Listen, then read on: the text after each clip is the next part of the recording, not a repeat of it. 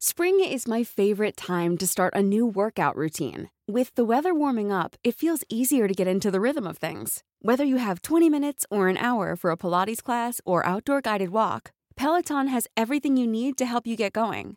Get a head start on summer with Peloton at onepeloton.com.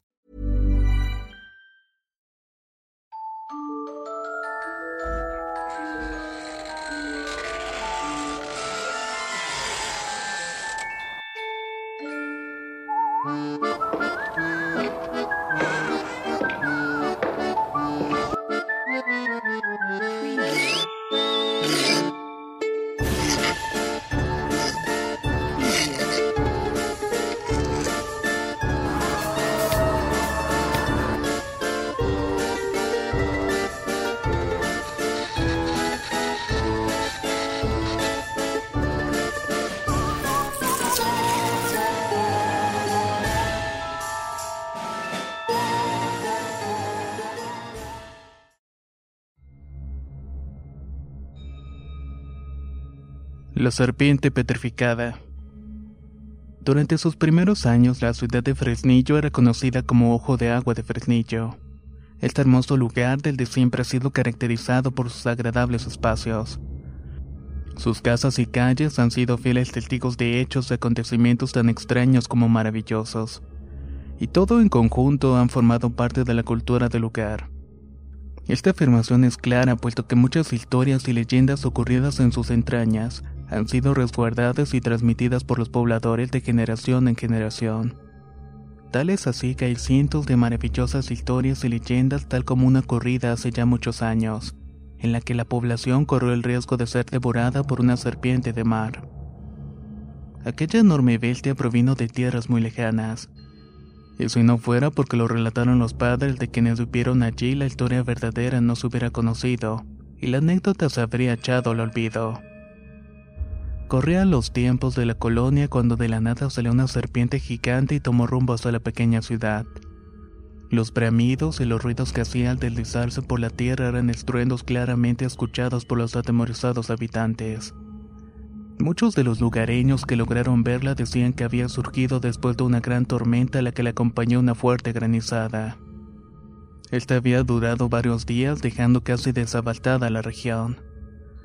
Esto ocurrió en el mes de agosto durante la temporada de las lluvias y de la culebra. Como se le decía en aquel tiempo, el tipo de lluvia prominente que no había podido ser cortada. Tal y como cotidianamente lo hacían con una tijera o un cuchillo.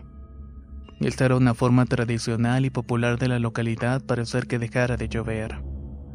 Las personas trataban de detener los chaparrones con estos instrumentos en la mano, recitando oraciones continuamente con la intención de cortar la tromba y de esa manera evitar cualquier tipo de daños a la comunidad.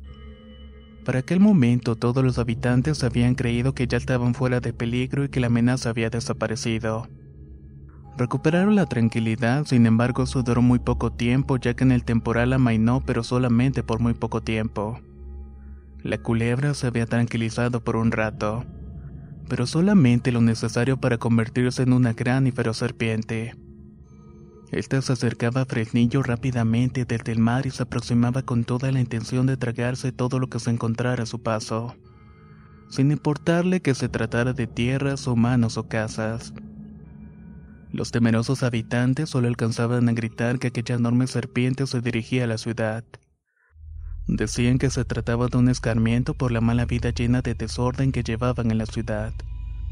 Y es que esta situación se dio en un momento complicado en el cual atravesaba la comunidad, en donde se había perdido por completo el respeto hacia los mayores y los niños no obedecían a sus padres. Fue así como varios pescadores lograron ver de cerca la culebra. De hecho, pudieron escaparse con mucha suerte de un trágico destino en sus fauces.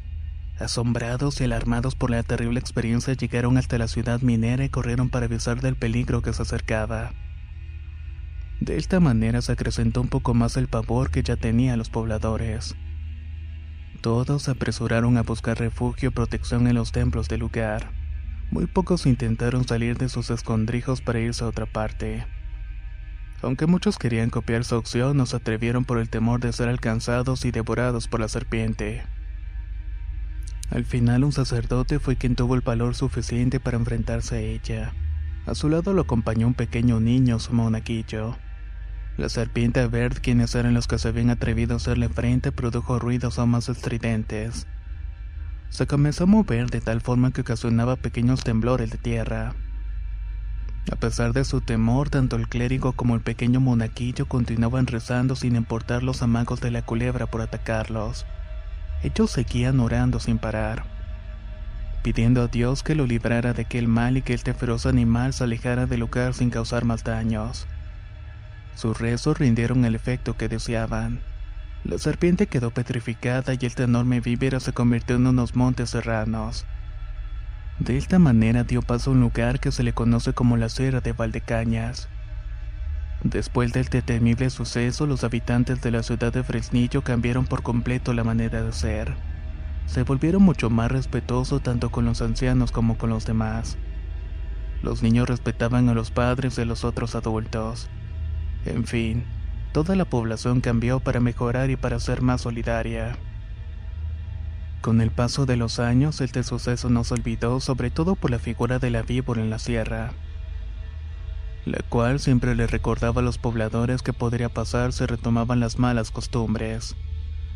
Como clara muestra de lo que podía suceder si volvían a fallar, muchos afirman que hace varios años la culebra intentó despertarse ya que comenzaron a sentirse los mismos temblores de tierra que se dieron cuando el sacerdote y el monaquillo estaban orando. Es por eso que muy pocos se atreven a quebrantar las normas sociales de la ciudad de Fresnillo, ya que la gigantesca serpiente petrificada sigue atenta mirando cada uno de los rincones, esperando que algún mal comportamiento pueda volver a despertarla. Esta es la razón por la cual todos los habitantes están siempre pendientes y vigilantes todo lo que ocurre hacia el poniente. Por donde está la sierra para verificar que la culebra aún sigue completamente petrificada, ya que su enorme cuerpo y cabeza pueden verse con cierta claridad desde cualquier parte de la ciudad. El que la culebra se despierte o se mantenga dormida depende del comportamiento de los fresnillenses, principalmente de los niños que son las futuras generaciones en quien recae completamente la responsabilidad. Y es por esto que los adultos siguen la tradición de narrar esta leyenda de generación en generación.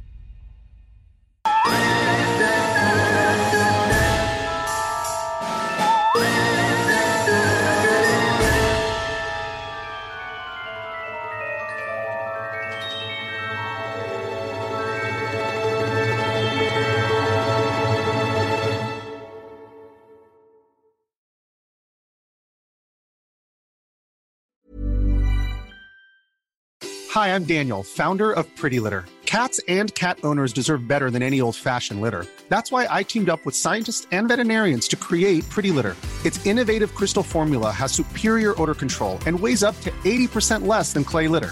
Pretty Litter even monitors health by changing colors to help detect early signs of potential illness. It's the world's smartest kitty litter. Go to prettylitter.com and use code ACAST for 20% off your first order and a free cat toy. Terms and conditions apply. See site for details. Even when we're on a budget, we still deserve nice things. Quince is a place to scoop up stunning high end goods for 50 to 80% less than similar brands. They have buttery soft cashmere sweaters starting at $50, luxurious Italian leather bags, and so much more. Plus, Quince only works with factories that use safe, ethical, and responsible manufacturing. Get the high-end goods you'll love without the high price tag with Quince. Go to quince.com/style for free shipping and 365 day returns.